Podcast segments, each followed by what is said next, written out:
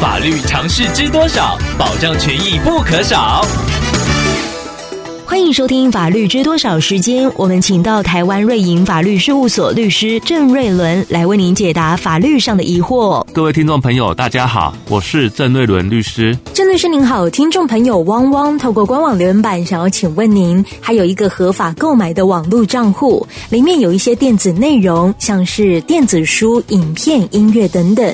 听众最近将要把整组账号转售给他人，想要请问郑律师，这是合法的吗？其实，网络账号所保存的电子书、影片、音乐等等，都是属于电磁记录。虽然不是实体上肉眼可以辨识的物体，但是随着网络的普及化，这些虚拟的物品也是受法律保护的客体。在没有违反法律强制或禁止规定的前提之下，网络账户也是可以跟一般商品一样的贩售、转让给他人。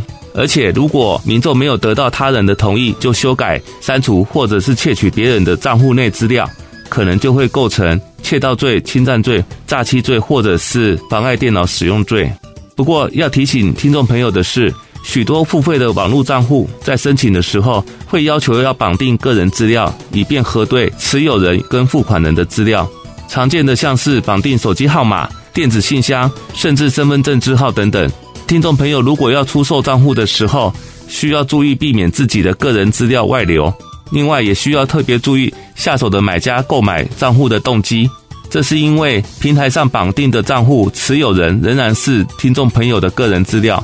如果账户被买家拿去做不法使用，这样警方循线追查之后，将会对听众朋友你展开调查，那你还需要额外解释你已经将账户转让给别人的事实，就会面临不必要的麻烦。以上希望律师的回答可以帮助到听众朋友，谢谢。